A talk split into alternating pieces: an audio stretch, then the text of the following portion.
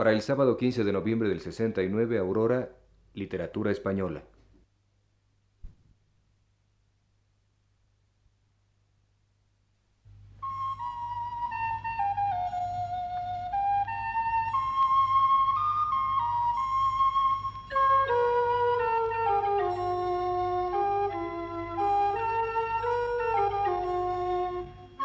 Señoras y señores, muy buenas tardes.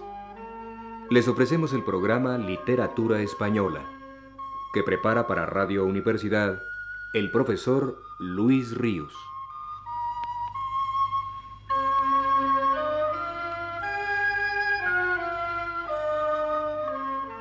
El profesor Ríos nos dice, Este año de 1969 se cumple el décimo aniversario de la muerte del poeta transterrado Juan José Domenchina, y no quiero dejar pasar la ocasión de recordar su obra y su personalidad.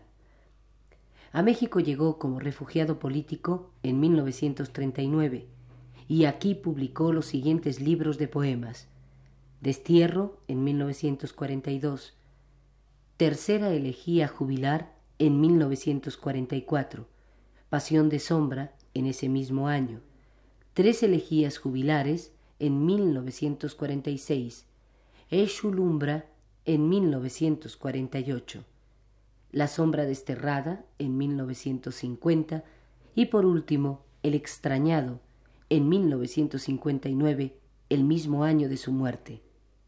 Esos títulos dicen claramente por sí mismos que Domenchina no solo vivió en el destierro como tantos otros miles de españoles vivieron, y viven aún, sino que vivió día tras día en obsesiva función de desterrado. No existe entre los poetas españoles de nuestro tiempo un prototipo de desterrado tan extremado como él. Caso de desarraigo total el suyo, y por lo mismo caso de soledad irredenta e inconsolable. Junto a la compuesta en el destierro, toda la obra anterior de Juan José Domenchina elogiada por grandes críticos y poetas como Juan Ramón Jiménez, Enrique Díez Canedo y Federico Dionís, nos parece ahora como un mero ejercicio o ensayo previo a una aplicación todavía imposible cuando el poeta vivía en España. Ejercicio de formas, de tendencias, de estructuras, en cuyo fondo no se vislumbraba un ser palpitante, radical, sino una voz que pugnaba, sin conseguirlo cabalmente, por descubrir por desvelar su más profunda resonancia humana. Recordemos fragmentos de un poema suyo de entonces. Por ejemplo, el intitulado Primavera de Gozos.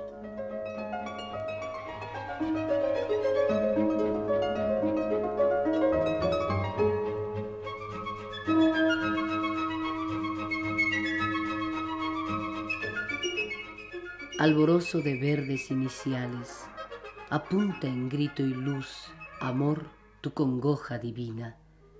Asir maciza rosa, aprender, se desciñe tu secreto en delicia, porque el viril empuje pide gloriosamente la verdad más profunda.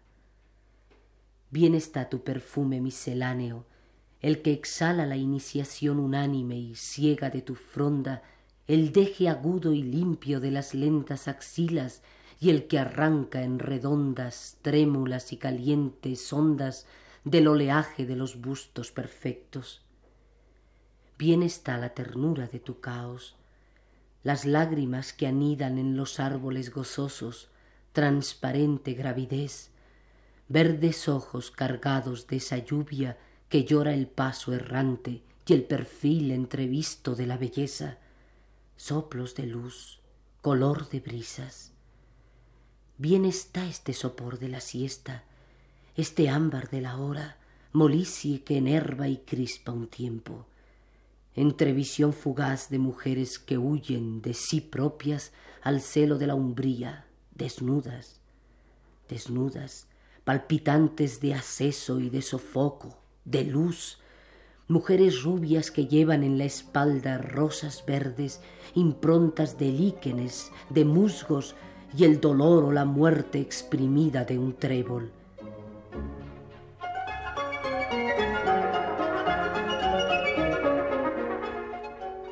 Ay, carne enferma, torpe quejumbre sin sentido, Ay, avidez y envidia frente al robusto hallazgo. Rubia deidad o ángulo de la dicha, promesa de oculta flor, instante sin término, locura. Ay, corazón transfijo, como agujas sutiles lo transverberan risas, brisas y aromas. Pájaro heroico, estremecido siempre en un aleteo de agonía que expugna con su ingrávido apoyo.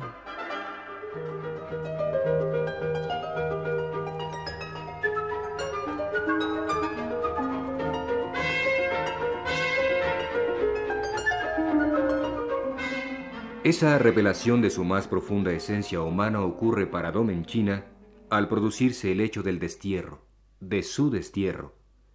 Entonces descubre, en un destino irreparable, su última esencia. Y en ese momento, su pasado ser, el que se buscaba a sí mismo, cobra también ya en el recuerdo una consistencia perfectamente perfilada, nítida. Su vida y su obra se le tornan ante los ojos como un objeto perceptible, palpable, sólidamente real. Su cuerpo proyecta por fin una sombra que hasta llegado el destierro no tenía. Entonces es cuando su ser se completa al proyectarse en algo negro y difuso que afirma, ya sea dolorosamente, su existencia. Y más aún, esa sombra pasa a constituir su existencia misma. El poeta ha descubierto que su esencia no está encerrada en el cuerpo que sombrea, sino en la sombra proyectada por el cuerpo. Esa es la esencia del desterrado, ser una sombra. Y su poesía es, como el título de uno de sus libros, Pasión de sombra, incontenible pasión. Esa idea acerca del hombre desterrado, claro que no la inventa Juan José Domenchina, la tenían los romanos y quedaba expresada en estas dos palabras, Eshulumbra, que por cierto sirvieron también de título a otro de los libros del poeta madrileño. No la idea, el ser un desterrado conforme a ella, fue lo que descubrió dentro de sí mismo Domenchina. Los romanos equiparaban la pena del destierro a la de la muerte. Comentando esto, Ortega y Gasset concluye. El desterrado siente su vida como suspendida. Y en toda la poesía de Domenchina a partir del año de 1941, Parece en efecto sonar oculta la exclamación de Quevedo. Ah, de la vida. ¿Nadie me responde? Vivir la ausencia de la vida fue el vivir suyo, y el tema capital de su poesía, monótono y constante, ricamente matizado poema tras poema, su cuerpo y su sombra, su vida y su no vida, la segunda más él que la primera, siempre su sombra, su doble, sofocando en el poeta hasta la lumbre de su aliento, apagándole, según su propio decir, el encendido vivir en que me abrazo.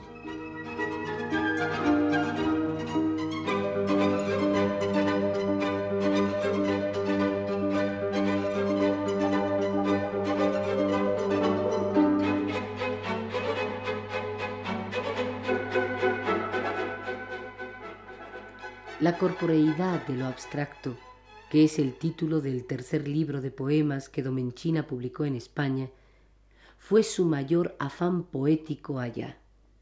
La incorporeidad de lo concreto, su pasión poética en el destierro. Él es su sombra, y congruentemente con ello, el mundo en que él habita se ha tornado incorpóreo. No pisa el suelo, se desliza sobre él sin rozarlo.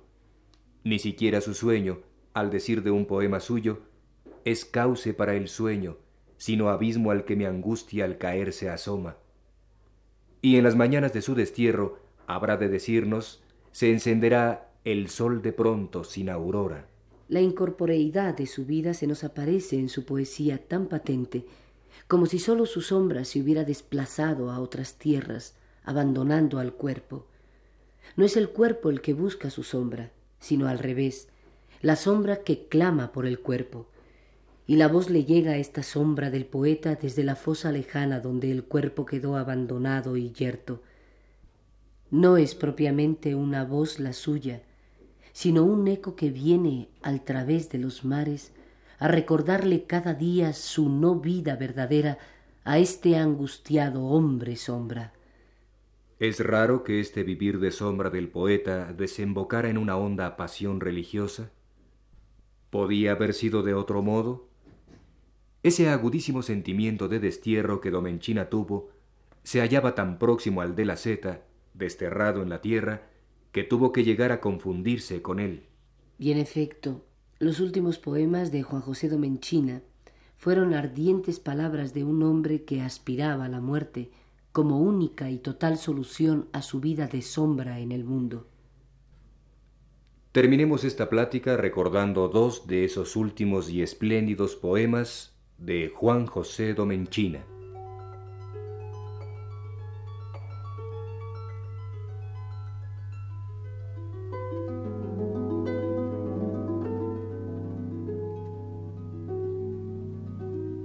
Aquí tienes la vida que me diste. Te restituyo lo que es tuyo. Quiero ser de verdad en tu verdad. Espero ver ya sin ojos para qué me hiciste. Si entré en el mundo porque me metiste en su vacío de rotundo cero, quiero zafarme de él y persevero en la fe sin medir que me pediste. Y viví a medias Tuve el alma triste cuando se me salió de tu venero. Siempre soñé llegar a lo que existe tras la evidencia. Quiero, ya no inquiero, lo que esperé, Señor, y tú me diste. Empezar a vivir cuando me muero.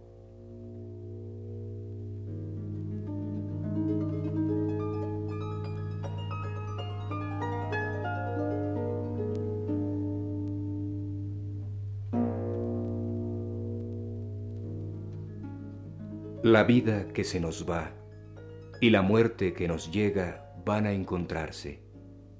El que juega gana o pierde. Dios dirá, lo que yo soy, aquí está. Tengo expedita la entrega. A la muerte, ¿quién se niega? La vida, ¿quién no la da?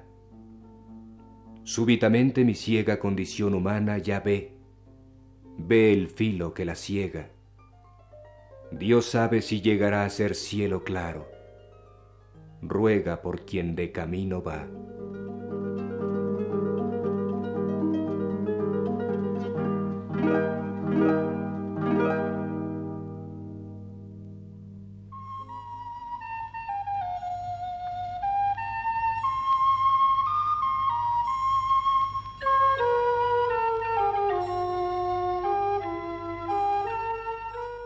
Este fue el programa Literatura Española. Lo prepara para Radio Universidad el profesor Luis Ríos. Grabación Bernardino Enríquez. Y las voces de Aurora Molina y Sergio de Alba.